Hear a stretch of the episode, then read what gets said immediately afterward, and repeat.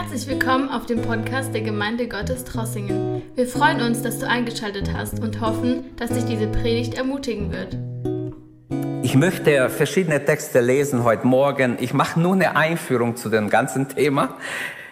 Ich möchte über Ehemann, Ehefrau sein was sagen. Ich möchte ähm, über Fundamente und Ziele eine gesunde Ehe einiges sagen und äh, denke ich, dann wird meine Zeit ablaufen und dann macht Marius weiter. Nächstes Mal bin ich in München, so wie leben und Gott will. Und dann werden wir sehen, was, wie wir es weitermachen. Wir werden dieses Thema behandeln. Lasst uns aufstehen und beten, dass Gott sein Wort segnet. Ich lese diese Sprüchestelle als erstes jetzt und dann ähm, werden wir nachher ähm, noch paar andere Verse lesen. Ich möchte euch nicht so lange auf den Beinen halten.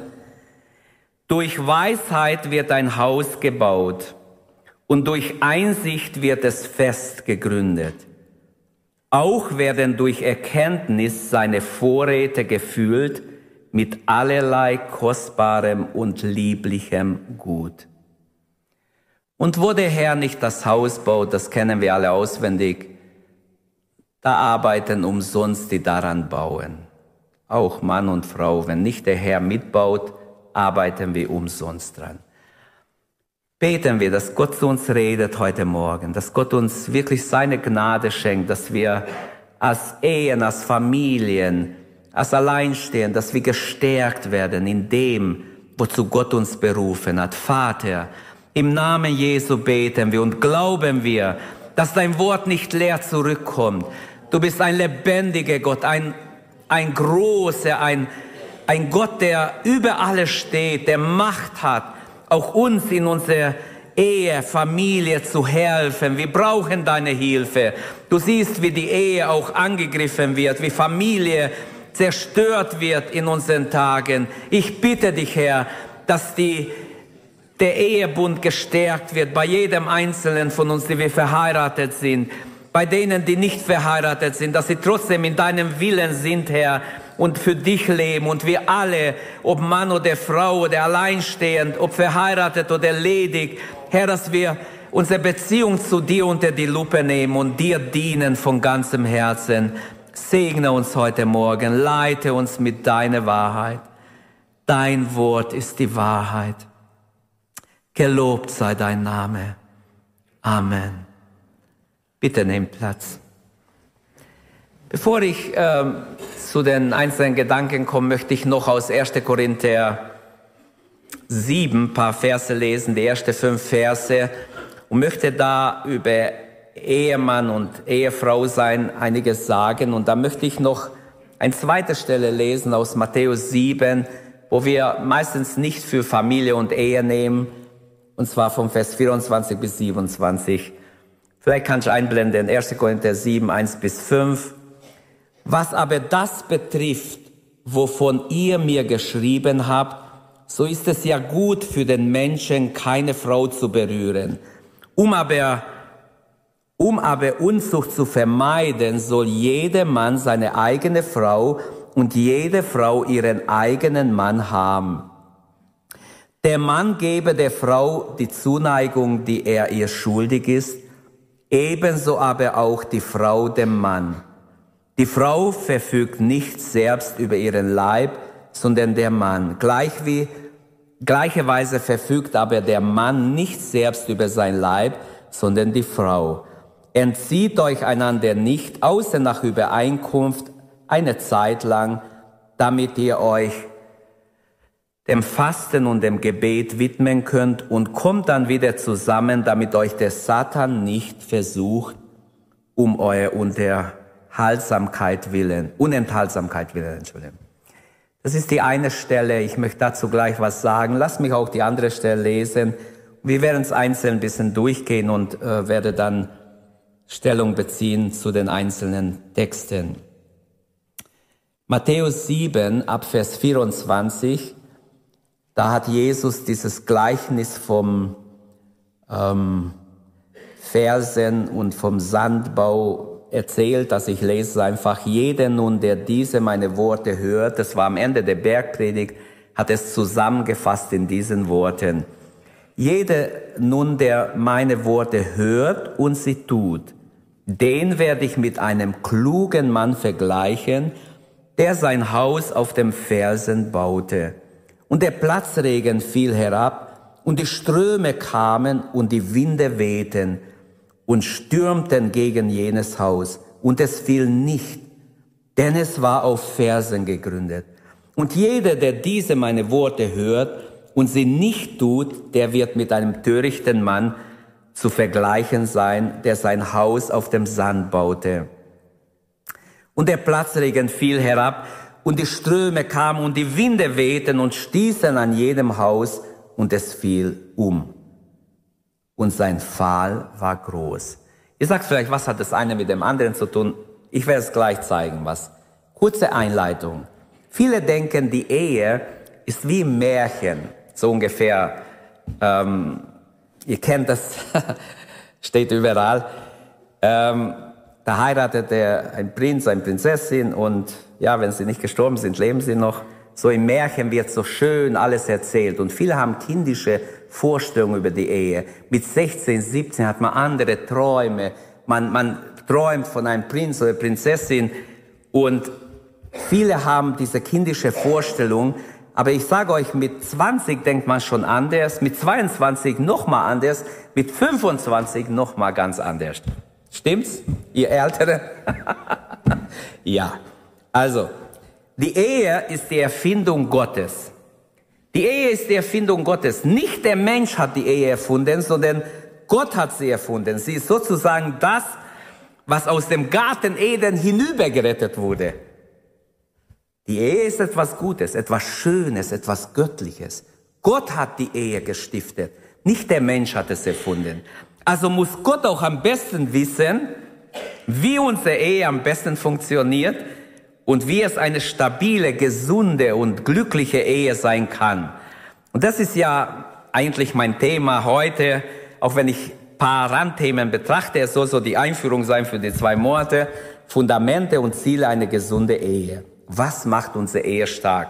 Wir werden sehen, Gott weiß es, sein Wort weiß es. Drei Gedanken habe ich hier.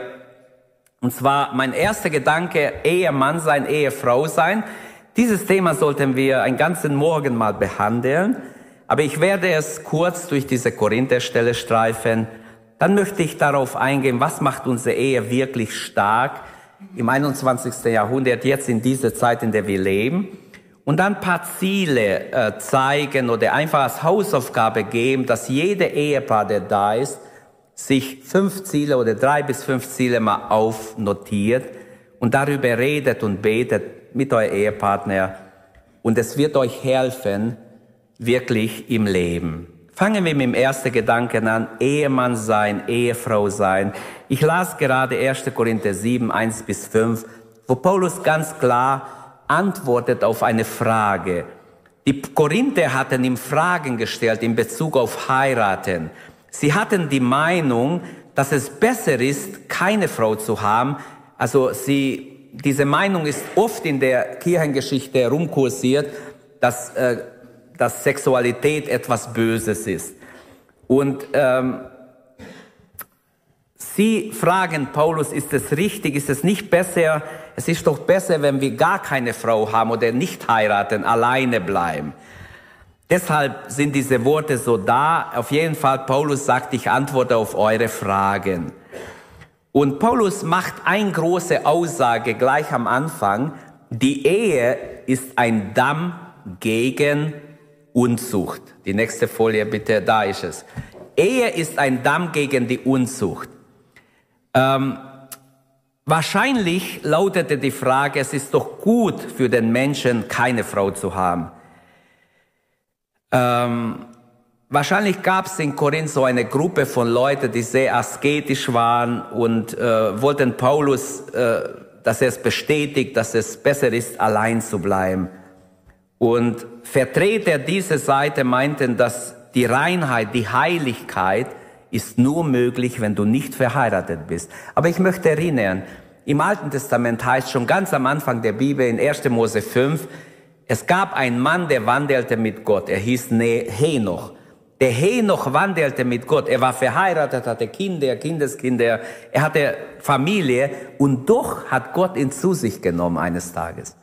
Also nicht die Ehe macht dich unrein. Das ist eine Ansicht, die oft in Klöster geherrscht hat, die oft in der Geschichte vorhanden war, wo auch fromme Gruppen das behauptet haben, das Beste ist, wir bleiben allein, denn ähm, er steht ja in Offenbarung 14 zum Beispiel auch, hat jemand mal gesagt, äh, die, die sich mit Frauen nicht besudelt haben. Also ist ganz klar, ist besser nicht zu heiraten. Aber das hat nichts zu tun mit der Ehe und Familie. Dieser Vers in Offenbarung 14 ist etwas ganz, ganz anderes. Es hat nichts mit Ehe und Familie zu tun. Wirklich nicht. Schaut euch den Kontext an. Da geht es um die 144.000 und da ist was ganz anderes gemeint. Aber die erste Aussage in, in, in 1. Korinther 7, 1 bis 5, die Ehe ist ein Damm gegen Unzucht. Es ist doch gut für den Menschen, keine Frau zu berühren, sagen sie. Aber Paulus ist nicht der Meinung. Die Antwort des Paulus kommt ganz anders, als die Korinther erwartet haben. Er sagt ihnen ganz klar, nein, heiraten an sich ist nicht Sünde. Denn in 1. Mose 2, 28 hat ja schon Gott gesagt, sonst hätte ja Paulus äh, dem Worte Gottes widersprochen aus dem Alten Testament. Denn dort steht in 1. Mose 2, Vers 18, und Gott der Herr sprach, es ist nicht gut, dass der Mensch alleine sei. Und er schuf ihm einen Ehepartner. Auch sagt er in, in 1. Mose 1, 28, seid fruchtbar und mehret euch, sagt er gleich danach. Und er verheißt den Segen seines Bundes von Generation zu Generation. Das heißt, auf Ehe und Familie ist schon im Alten Testament wie auch im Neuen Testament der Segen Gottes verheißen. Gott verheißt Segen auf die Familie. Das heißt, man könnte sogar sagen, es ist biblisch, dass sie heiratet. Wirklich. Natürlich kommen wir noch zu Single sein auch. Es gibt einen Stand, heißt auch in diesem Kapitel, wenn wir weiterlesen, wo ganz klar, kannst auch gleich lesen, da steht in, in, äh, in 1. Korinther 7, ab Vers 25, über die Jungfrauen habe ich kein Gebot des Herrn. Ich sage aber meine Meinung als einer, der vom Herrn die Barmherzigkeit empfangen hat. Und so redet Paulus, äh, er sagt, die, die die noch Jungfrauen sind oder nicht verheiratet sind, die sind frei. Die nicht verheiratet waren oder ledig sind, die sind frei zu heiraten. Und wir wissen, seine Meinung war, um der Zeit willen, in der sie gelebt haben, er, er wusste wahrscheinlich durch den Heiligen Geist, dass Verfolgung kommt, dass die Christen schwer verfolgt werden. Und deshalb hat er geraten, es ist besser, wenn ihr alleine bleibt wie ich. Aber Paulus war wahrscheinlich auch verheiratet. Im, im Judentum ist verankert, dass jemand, der im Senedrium war, und Paulus war einer der 70 im, im jüdischen ähm, Senedrium, da war nur Gelehrte und eines der erforderlichen Eigenschaften war, dass er verheiratet ist. Man nimmt an, dass Paulus deshalb sich so gut auskennt über Ehe und Familie, auch weil er schon einige Jahre verheiratet war in sein altes Leben und seine Frau wahrscheinlich Schluss gemacht hat, als er zu Jesus sich bekehrt hat. Er hat gesagt, dann kannst sehen mit deinem Jesus, wie du zurechtkommst, ich gehe. Und ich weiß es nicht, aber das schreiben die Bibelausleger, dass es so ungefähr war. Und ich glaube auch, dass er verheiratet war. Aber jetzt, nachdem er sich bekehrt hat, sieht er seine Berufung darin, das Evangelium zu verkündigen und sich total auf Jesus zu konzentrieren. Und glaubt mir, wer nicht heiratet, weil er Jesus dienen will, den wird Gott unterstützen. Ich weiß ja, wo, wo ich so 17, 18 war, nee, ich heirate nicht. Ich war nicht allein. Wir waren eine ganze Gruppe Leute, die haben gesagt, wir heiraten nicht, Jesus kommt bald. Wir dienen dem Herrn, wir werden evangelisieren. Wir gingen jeden Samstag auf die Straße, haben evangelisiert. Also sehr oft, nicht jeden Samstag vielleicht, aber sehr oft. Ich war ständig mit jungen Leuten zusammen, die haben sogar unterschreiben wollen, dass sie nicht heiraten, bis Jesus kommt. Es war ein bisschen zu viel Eifer. Wir sind alle jetzt verheiratet, aber die, aber die Gruppe, trotzdem glaube ich, dass es von Gott war. Diese Erweckung, die wir erlebt haben, diese Eifer für Gott, war etwas Gutes, war wirklich gut. Wenn ich mich erinnere, 82, Da waren mehrere auf der Pionierfreizeit, mehrere Jugendliche. Wir waren in Mannheim, drei Wochen da im Jugendherberge und wir haben jeden Tag in der Stadt evangelisiert. Es war Zeltmission da. Wir haben eingeladen und es kamen jeden Tag Leute und jeden Tag haben sich Leute bekehrt. Es war doch wunderschön. Dann sind wir nächstes Jahr wieder, nächstes Jahr wieder und immer wieder Einsätze gemacht. in jede Ferien sind wir halt auf die Straße immer und haben versucht zu evangelisieren. Auf jeden Fall bin ich dabei gewachsen. Das hat mir gut getan, das hat mir Sicherheit gegeben, das hat mir in vieler Hinsicht geholfen, auch mit Menschen zu reden und, und, und. Wenn ich das sage, ich möchte nur helfen, es gibt auch verbohrte Meinungen manchmal unter uns, wo nicht biblisch sind. So war diese Meinung, es ist besser, ja, gar keine Frau zu berühren. Ja, berühre auch keine. Es sei denn, du heiratest jemanden. Es ist nicht Gottes Wille, dass man sich ständig äh, betatschelt und streichelt und schon recht nicht im Gottesdienst. Es ist nicht der Wille Gottes. Es ist der Wille Gottes, sauber in die Ehe zu gehen und nicht vorher zusammen zu sein, zusammenzuleben. Es ist sein Wille, in Heiligkeit zu leben. Okay, das nebenbei.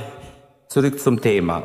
Es ist ein Gott der Generationen. Also Gott verheißt sein Segen gerade sogar über die Familie. Paulus ist nicht einverstanden mit dem, was sie vorschlagen, was sie von ihm eigentlich verlangen, dass er schreibt. Ähm, Paulus sieht Ehelosigkeit so an, dass es aus geistlichen Motive, weil er Gott dienen will, weil er besser Gott dienen kann, weil er sich besser auf Jesus, auf das Evangelium konzentrieren kann. Er hat eine hohe Meinung über die Ehe. Wenn man Paulus liest, was er zum Beispiel an die Epheser schreibt, dann muss man sagen, hey Paulus, du hast eine zu hohe Meinung über die Ehe. Von wo hast du diese Meinung über die Ehe? So hoch ist die Ehe nicht, würden die Korinther sagen. Ah, unmöglich. Du vergeistlichst fast die Ehe. Also man könnte sagen, in Epheser 5, 22, das kennt ihr alle, ich lese es gleich vielleicht, da hat Paulus eine, eine ziemlich mega hohe, hohe Ansicht über die Ehe. Was antwortet er? Im Vers 2 antwortet er, aber um der Unzucht, um aber Unzucht zu vermeiden, soll jeder Mann seine eigene Frau und jede Frau ihren eigenen Mann haben. Also ein Mann, eine Frau ein Leben lang. Die Bibel ist dagegen, was heute so propagiert wird, Mann und Mann, Frau und Frau. Vor Gott ist es ein Gräuel. Vor Gott, er hat die, die Menschen geschaffen und er hat uns so geschaffen, und das ist sein Wille, dass ein Mann, eine Frau ein Leben lang. Es ist nicht sein Wille, dass wir einfach ähm, in diese Richtung mitgehen mit der, mit der, äh, mit dem ganzen, äh, wie wollte ich sagen, mit der ganzen Mainstream mitgehen. Der Satz hier, so ist es gut für den Menschen, keine Frau zu berühren, kann Paulus nicht unterstreichen. Aber was antwortet er?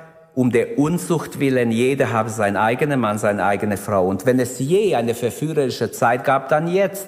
Durch die ganze Medien. Noch nie war die Verführung so nah, so präsent wie jetzt. Und es wird sogar bewusst gemacht. Man möchte die Familie schon abbauen. Ich weiß nicht, die, die es machen, denken nicht an die Zukunft. Auch ihre Zukunft wird zerstört. Denn die Gesellschaft kann nur aufrechterhalten werden durch intakte Familien und Ehen, sonst wird alles zusammenbrechen, früher oder später. Niemand kann bezahlen, was das bringt, wenn Familien ständig zerbrechen. Der Staat muss jedes Jahr Milliarden drauflegen, auf die zerbrochene Ehen. Bitte, wenn es mir nicht glaubt, recherchiert mal. Das ist bald unbezahlbar, diese Sündenzustand, die in der Welt äh, eigentlich gefördert wird. In 1. Korinther 6, 18, da schreibt Paulus auch, also ein Kapitel vorher, im Kapitel 7 habe ich gelesen, ein Kapitel vorher schreibt er, flieht die Unzucht. In, an die Thessalonicher schreibt er in 1. Thessalonicher 4, 3, das ist der Wille Gottes, eure Heiligung, dass ihr meidet die Unzucht. Also in anderen Worten, wenn ich diese Korintherstelle, bevor ich es verlasse, ich möchte sagen, Heiligung und Unzucht sind ein extreme Gegensatz. Gott will unsere Heiligung. Gott will heilige Ehen. Ehen, wo, wo auch Sexualität heilig ist und nichts Unreines. Es ist geheiligt durch den Herrn, weil man vor Gott einen Bund geschlossen hat. Deshalb ist es nichts Unreines, sondern unrein ist es, wenn man, wenn man andere Gedanken hat. Unrein ist es, wenn ich ähm, durch mein Askese, durch meine Enthaltung Gott gefallen will. Gott sagt, wenn du verheiratet bist, ist dein Leib gar nicht dein, habe ich doch gerade gelesen. Auch ob Mann oder Frau gehört gar nicht dir. Und wenn du dein Schuld nicht tust, bist du sogar schuldig vor Gott. Das ist ein Pflicht in der Ehe. Man kann es drehen, wie man will. Ich habe jetzt nicht die Zeit, bei diesem Thema zu bleiben. Ich wollte es nur streichen. Die Antwort des Paulus ist nicht Abschaffung der Sexualität, sondern Einsetzung der Ordnung. Ähm, wenn ich jetzt sagen würde, weil es Unfälle gibt, schaffen wir alle Autos ab. Ist das die Antwort?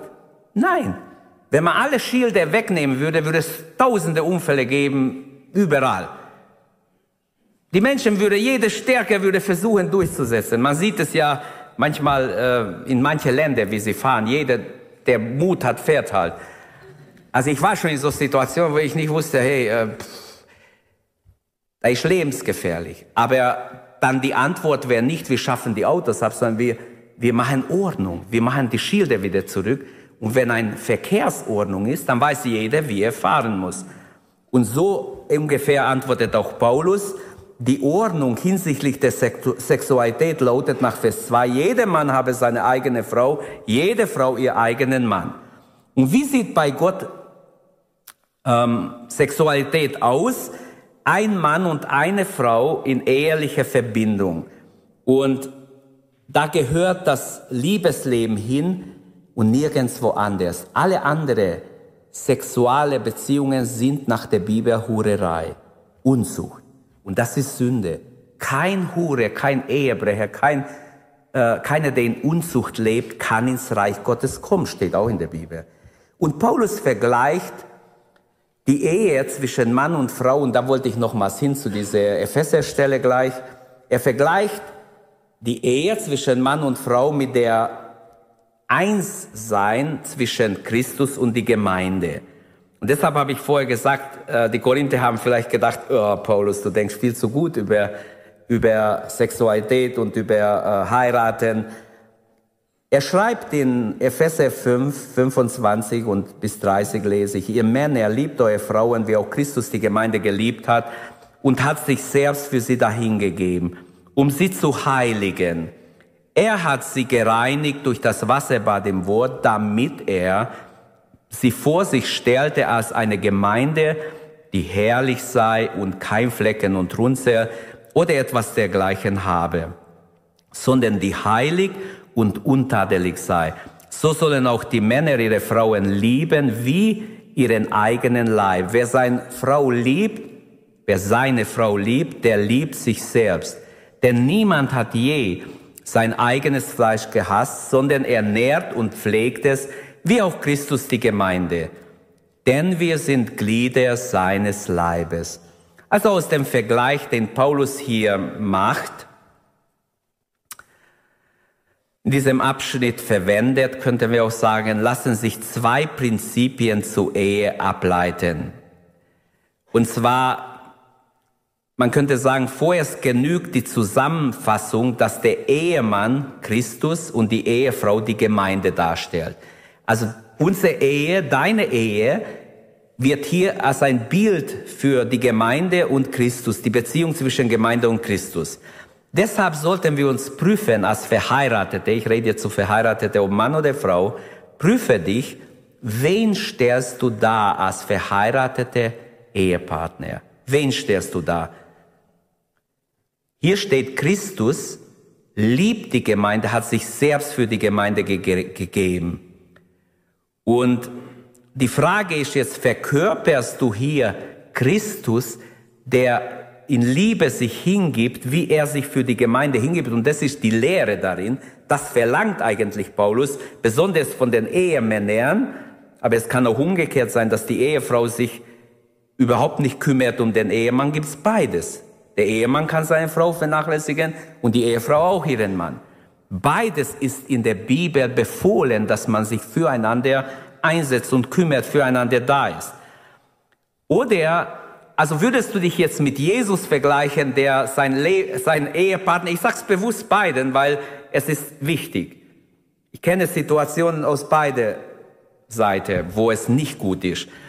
Oder findest du dich vielleicht viel mehr in der Rolle eines Königs, der seine Untertaner wie ein Herrscher beherrscht, der nur diktiert, was zu tun ist und alles muss laufen. Oder wie ein Mittling, der seine Schafe weidet als ein Mittling. Er wird dafür bezahlt, kümmert sich überhaupt nicht um die Schafe. Ist ihm wurscht egal. Ich hoffe, ich bin halt verheiratet, ich muss halt ein bisschen schauen, dass es klappt, aber ist mir egal. Echte Liebe habe ich nicht. Glaubt mir, es gibt viele solche Ehen, wo es nur nebeneinander funktioniert. Und ich möchte niemand jetzt, wünsche nicht, dass ihr streitet nach der Gottesdienst, sondern ich wünsche, dass ihr in euch geht und euch bekehrt. Ich als erstes und wir alle.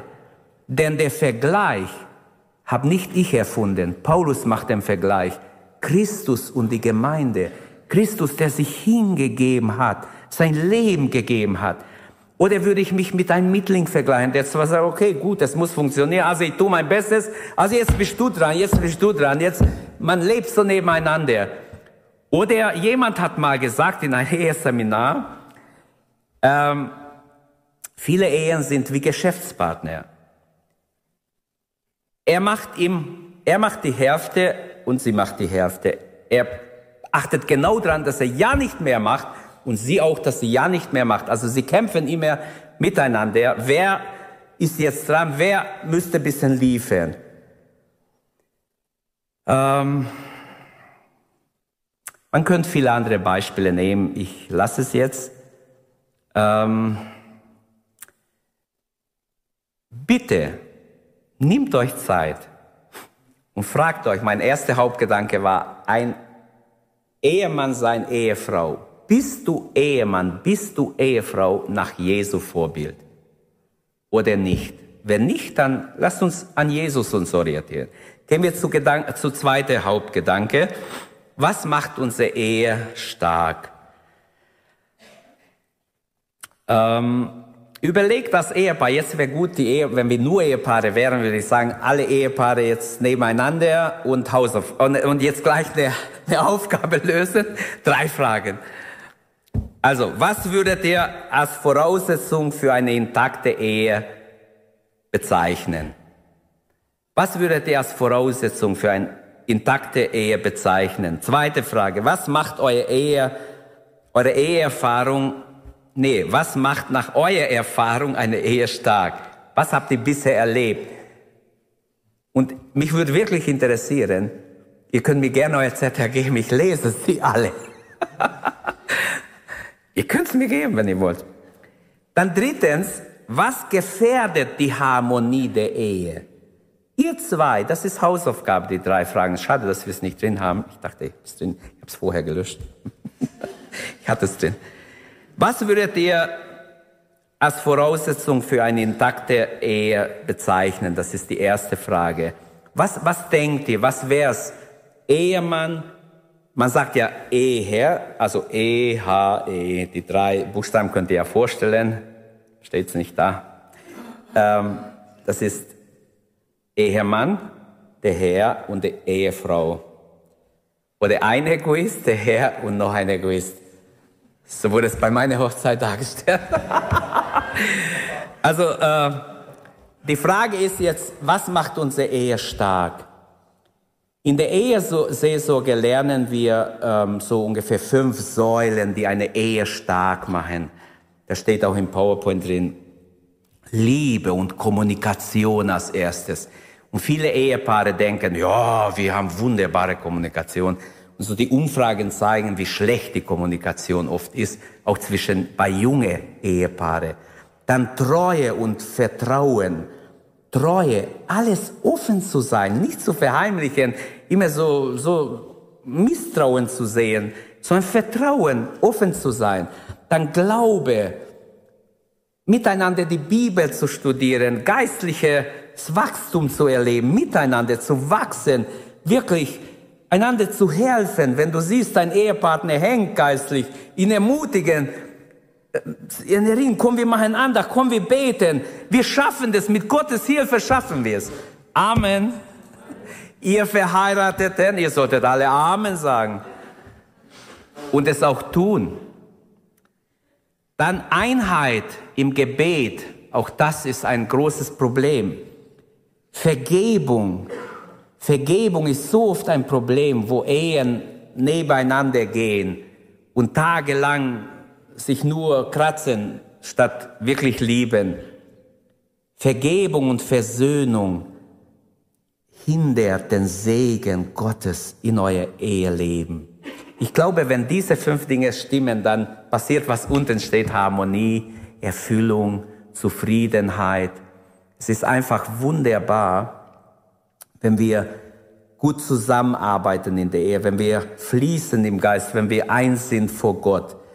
Der Grund für ein Scheitern der Ehe ist oft der Mangel an Weisheit, wie diese Sprüchestelle heute Morgen sagt.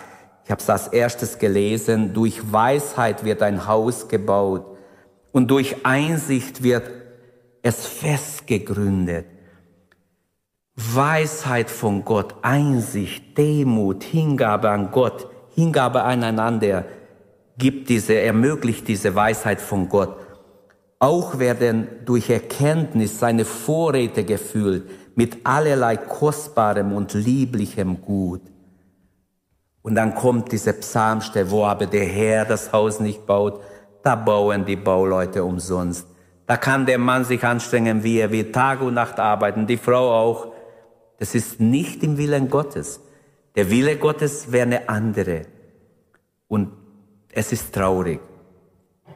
Deshalb bei dieser zweite Gedanke, was macht unsere Ehe stark?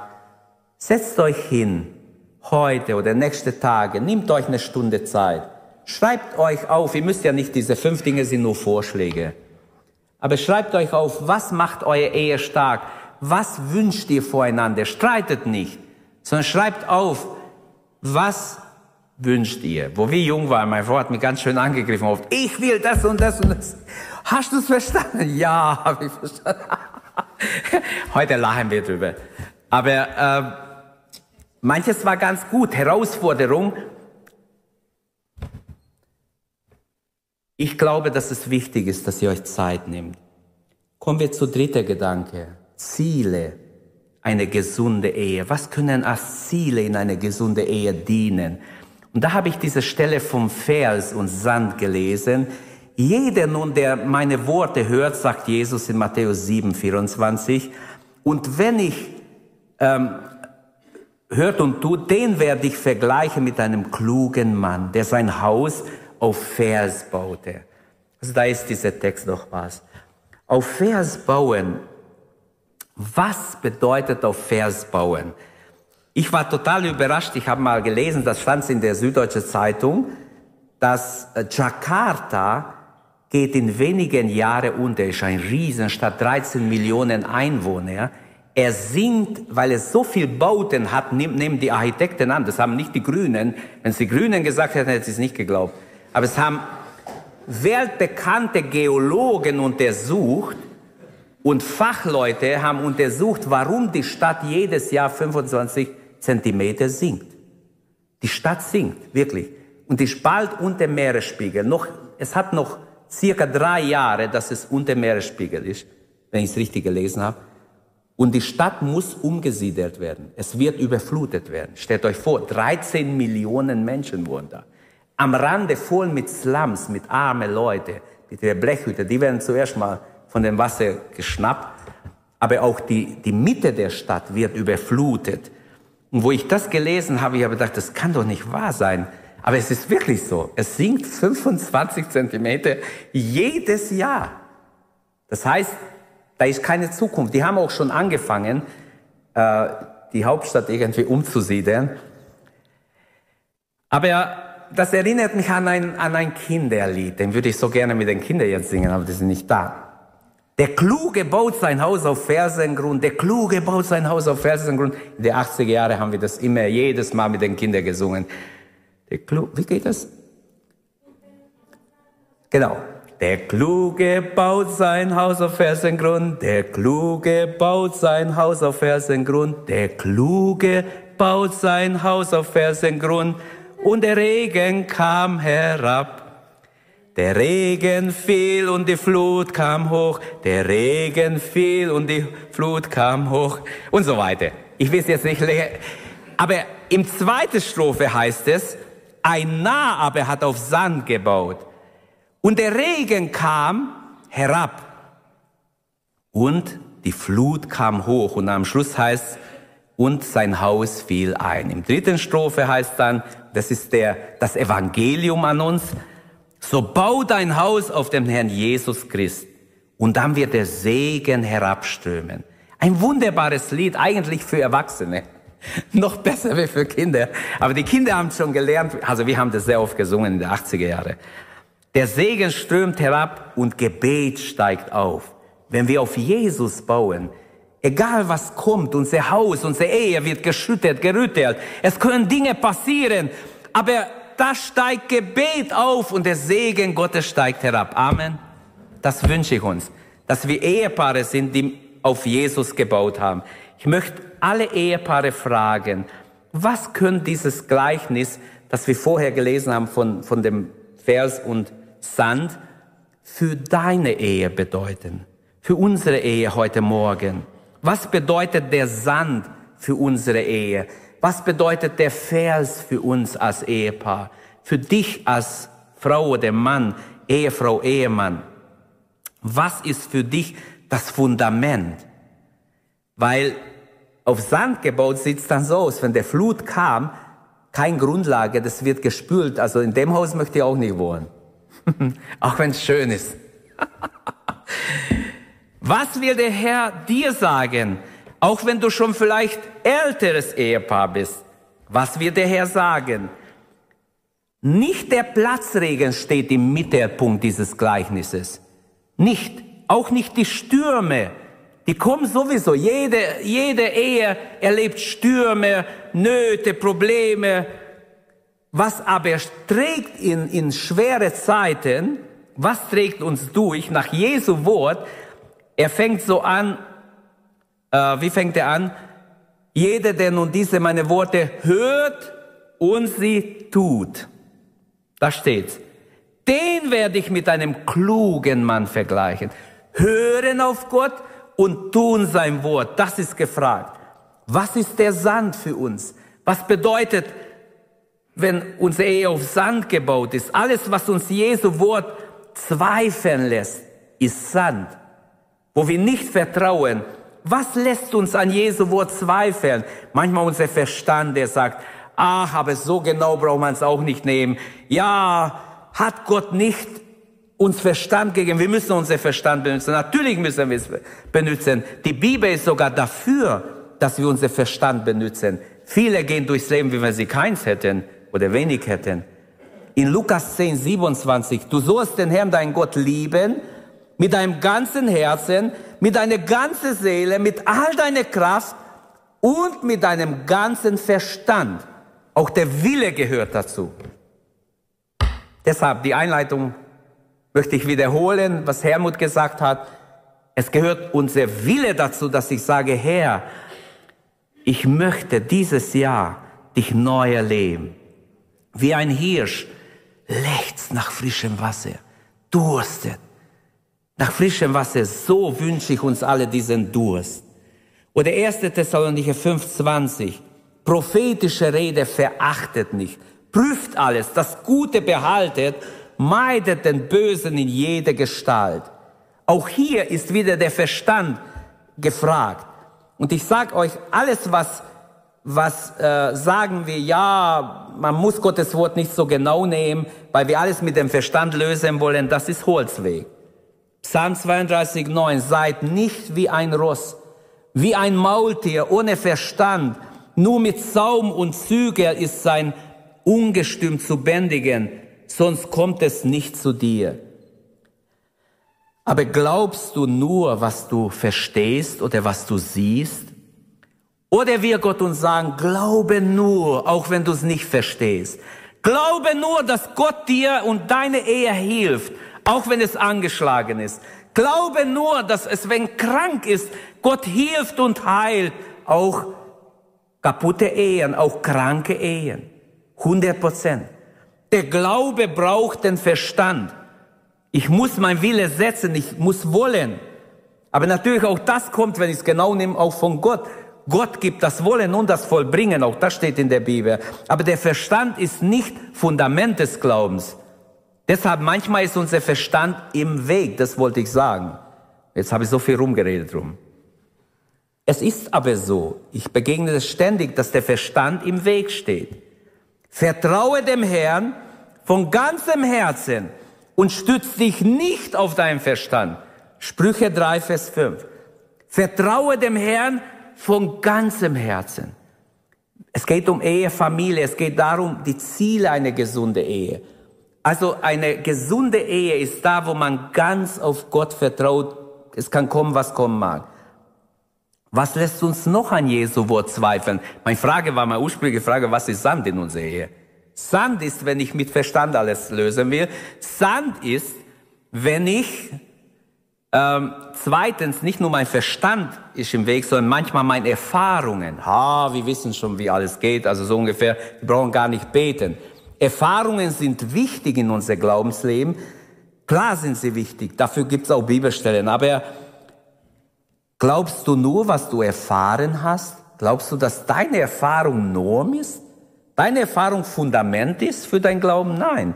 Meine Erfahrung ist nur Bestätigung dass das Wort Gottes wahr ist. Und wenn es andere Erfahrungen sind, dann ist es nicht gut. Der Glaube macht Erfahrungen. Wer glaubt, wer mit Gott unterwegs ist, wird hier und da immer wieder Erfahrungen mit Gott machen. Aber die Erfahrung ist nicht Fundament des Glaubenslebens. Amen. Der Verstand auch nicht und die Erfahrung auch nicht. In der Stunde der Anfechtung musst du gegen deine Erfahrung auf sein Wort hin glauben. Und es war jetzt nicht eingeplant, nehmen wir Lukas 5, 1 bis 11. Petrus begegnet Jesus mitten am Tag. Und Herr, wir haben nichts gefangen. Ganze Nacht haben wir gefischt, nichts gefangen. Wirf dein Netz auf die rechte Seite. Herr, es ist Tag. Die Fische sind untergetaucht. Herr, es, es hat keinen Sinn. Es ist Tag, ich bin vom Beruf Fischer. Sein Verstand hat gesagt, Herr, es ist sinnlos. Ja gut, äh, wenn du sagst, wenn du es bewirfst, mais, aber sonst mais nicht. Es ist verlorene Kraft und Zeit und sein Verstand hat gesagt, die Fische sind alle untergetaucht, weil es ist hell. Und ich war im See da ist die Sonne ziemlich da und es wird alles schön beleuchtet. Die gehen unter. Aber auf dein Wort hin werfe ich das Netz. Und was empfängt? Er empfängt eine Menge Fische. Er, empfängt eine Menge Fische und den, den Fang seines Lebens, könnte man sagen. Und was macht er? Er kniet sich vor Jesus hin und sagt, Herr, geh von mir. Ich bin ein sündiger Mensch. Dann erst hat er gemerkt, hey, ich habe es nicht mit einem Mann zu tun, nur ein normaler Mensch, sondern er muss etwas Besonderes sein. Der hat mir befohlen, gegen meinen Verstand habe ich es gemacht, Innerlich hat er gedacht, er ist sowieso für die Katz. Aber ich mach's, damit er nicht sagt, ich habe nicht gehorcht. Ich mach's. Und da hat er gesehen, wie Jesu Wort, obwohl mitten am Tag war, ein riesen Fischfang ermöglicht hat. Was will das sagen? Geschwister, bitte, bitte geht mit. Manchmal ist deine Erfahrung genau das, was dich hindert, glücklich zu sein. Weil du menschlich alles mit deinem Verstand verarbeitest. Und trotzdem sind Erfahrungen, ist meine Meinung, sehr wichtig. Ein dritter Hindernis, wenn es um Sand geht, ein drittes was Sand sein kann, ist unsere Gefühle. Gefühle sind wichtig. Gefühle sind nicht zu verachten. Ich möchte sie nicht verachten. Sie sind wichtig. Aber glaubst du nur, was du fühlst? Das ist nicht gut. Gefühle sind nicht Grundlage unseres Glaubens. Nirgends in der Bibel kann ich das finden, sondern 1. Korinther 16, 13, Wahrheit steht fest im Glauben, seid mutig und seid stark, ob ihr fühlt oder nicht fühlt. Egal wann, seid mutig. Stehe fest im Glauben. Oder 1. Petrus 5, Vers 7 und 8 zitieren wir oft, Vers 8 und 9. Seht zu, der Teufel geht umher wie ein brüllender Löwe. Er sucht, wen er verschlingen kann. Er will jeden zerstören. Dem widersteht fest im Glauben, so flieht er von euch. Das sind Aussagen, ewig gegründete Aussagen des Wortes Gottes. Amen. Die gelten, ob ich Gefühle habe oder nicht. Die, die funktionieren, ob ich Gefühl dafür habe oder nicht. Im Namen Jesu widerstehe ich. Wenn ein schlechter Gedanke im Namen Jesu widerstehen, und du wirst sehen, wie er flieht. Psalm 77, 12. Darum denke ich an die Taten des Herrn. Ja, ich denke an deine frühere Wunder. Das heißt, Erfahrungen sind schon gut.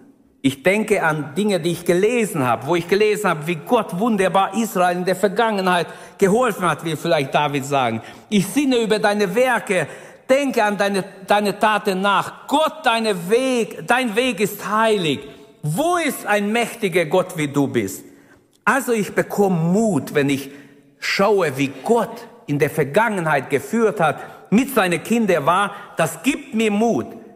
Und jetzt Sand kann also sein, dein Verstand, wenn wir alles nur mit dem Verstand lösen, da geht die Tatsache an dir vorbei. Es kann auch deine Erfahrung sein, für uns, die wir etwas älter im Glauben sind, ist es ein Hindernis, habe ich mehrmals schon gesehen, wie Leute mir erklären wollen aus ihrer Erfahrung das Ganze. Sie sind total daneben. Ich musste das auch, weil ich habe auch den Fehler gemacht, lernen. Auch meine Gefühle belügen mich immer wieder, dich auch. Deshalb sind sie kein guter Berater und kein Fundament unseres Glaubens. Unser Glaube fundiert auf Gottes Wort. Was Gottes Wort sagt, das ist Fundament. Wer mein Wort hört und glaubt dem, den vergleiche ich mit einem weisen Mann oder Frau.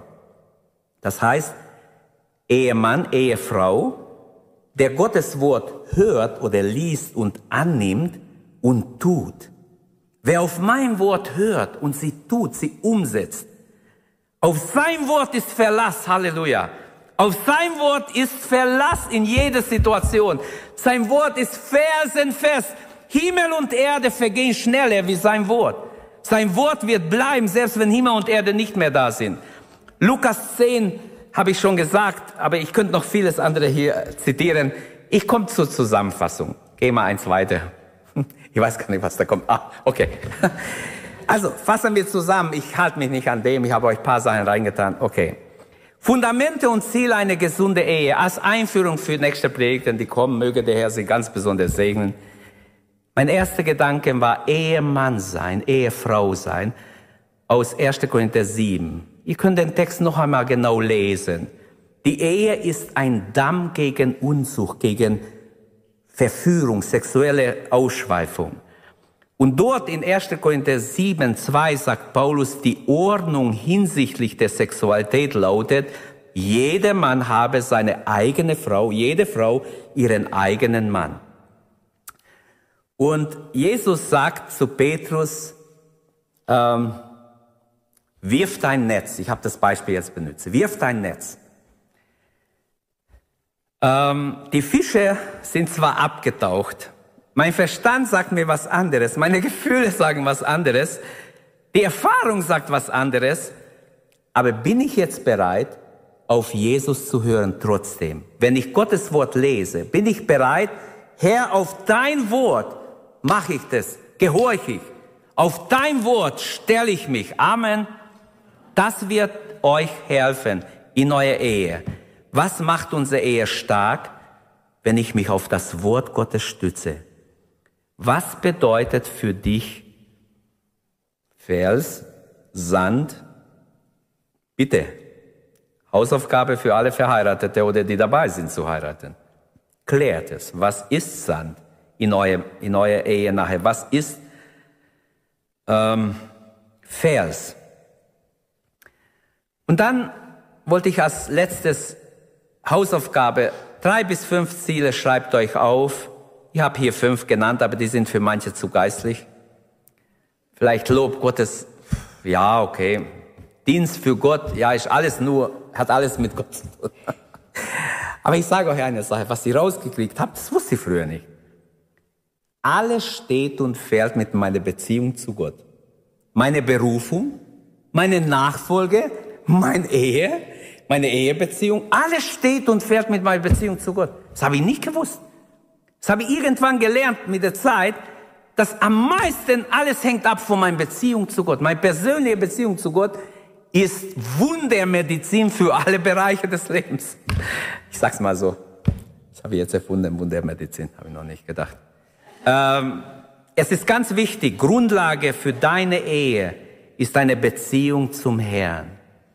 Und was sind fünf Ziele? Ich nenne die gar nicht. Ich habe mir so vorgestellt, jedes Ehepaar nimmt sich Zeit, nimmt ein Zettel und die betet darüber dieses Jahr und am Jahresende gibt es dann noch viel mehr Zeugnisse. Wir haben gute Zeugnisse gehabt am Jahresende, am Silvesterabend. Aber es wäre mal schön, wenn es schöne Ehezeugnisse gibt von Familien, die Gott erleben im Jahr 2023, auch wenn es ein schweres Jahr wird. Wir werden sehen, was Gott dieses Jahr uns kommen lässt oder dieses Jahr mit sich bringt. Wir wissen es nicht. Wir wollen jetzt auch für Anliegen beten, für Familien beten. Es ist so eine ganz wichtige Sache, dass wir beten für die Ehepaare, für die Kinder in der Gemeinde, für die ähm, Alleinstehende, die noch für einen Partner beten. Für alle Singles sollen wir beten. Lasst uns einfach aufstehen und ins Gebet gehen und wirklich diesen Gottesdienst so beenden, dass wir einander dienen. Und jeder, der ein Gebet wünscht, darf auch nach vorne kommen, ob du krank bist, ob du ein Anliegen hast, ob du Not hast. Die Älteste werden kommen und für dich beten. Wir alle zusammen beten. Für jeden, der das wünscht. Ich wünsche, dass wir da, wo, wo deine Ehefamilie angeschlagen ist, darfst du auch kommen. Wir beten, dass Gott wirklich ein gutes Miteinander gibt, dass ihr glücklich unterwegs seid, dass andere sagen, Mensch, sind die glücklich, die verstehen sich so gut, da ist irgendwie, was haben die, was wir nicht haben. Und einfach, dass ihr ein Zeugnis seid, auch als Ehepaar. Ich wünsche, dass der Heilige Geist wirkt und dass wir in, dieses, in dieser Gebetszeit erleben, dass Gott uns hilft. Niemand sollte einfach rumstehen. Vielleicht könnt ihr als Ehepaar auch miteinander beten. Ihr könnt so ein anderes Ehepaar zusammen vielleicht beten. Aber ihr könnt auch nach vorne kommen. Mir wäre es ein Anliegen, dass wir beten. Wie wir beten, ist zweitrangig. Ich will auch nicht, mir gibt es kein Glücksgefühl, wenn zehn Leute vorkommen. Das ist, ich bin nicht so. Das sind Leute, die Erfolgsgedanken haben, wenn, wenn ein paar Leute vorkommen, dass sie sich dann wohlfühlen als Prediger. Ich denke nicht. Ich denke, wenn Gott in dein Herz wirkt, dann bin ich froh. Aber ich sag dir eins, wenn Hilfe irgendwo ist, und ich weiß, dass es ist, dann ist es bei ihm. Und wir haben schon für manche hier gebetet, die nicht Zeugnis gegeben haben, die aber Gott erlebt haben, wo Gott geantwortet hat auf wunderbare Weise, die aber nicht Gott bezeugt haben vor der Gemeinde, was Gott getan hat. Ich weiß halt viele Situationen, wo Leute eigentlich hier stehen müssen, müssen mit zwei Sonntage nur Zeugnisse anhören, was Gott schon alles getan hat. Weil oft sind Menschen so, ja, ich kann nicht, ich will nicht, ja, ich schäme mich. Ich, und trotzdem hat Gott erhört, trotzdem hat Gott Gutes getan. Und wir haben heute auch neue Anliegen. Ich möchte, dass wir besonders für Katrin beten. Bitte die Älteste, die da sind, kommt einfach vor. Wir wollen gemeinsam äh, für Katrin Bosse beten. Sie ist angeschlagen, sie braucht eine Berührung von Gott. Sie ist krank zu Hause. Lasst uns uns vereinen als Gemeinde. Älteste, komm bitte vor. Rainer steht in der Mitte. Wir beten für Katrin, repräsentiert deine Frau. Sie ist angeschlagen. Sie ist ein Glied unserer Gemeinde, eine wichtige Mitarbeiterin. Sie hat immer Musik gemacht in der Gemeinde. Sie ist schon seit einiger Zeit angeschlagen. Lasst uns für sie beten. Kommt einfach vor, wer da ist von den Ältesten. Franz, komm auch als Diakon dazu. Beten wir für, für Rainer, für Katrin besonders. Kann ich bitten, dass wir alle mitbeten? wenn wir jetzt für, für sie beten, stellvertretend Rainer, dass Gott eingreift, dass Gott Wunder tut. So gibt es andere Situationen in der Gemeinde, die ich vielleicht nicht nennen kann jetzt, aber du weißt es. Wenn du Gebet wünschst, komm einfach.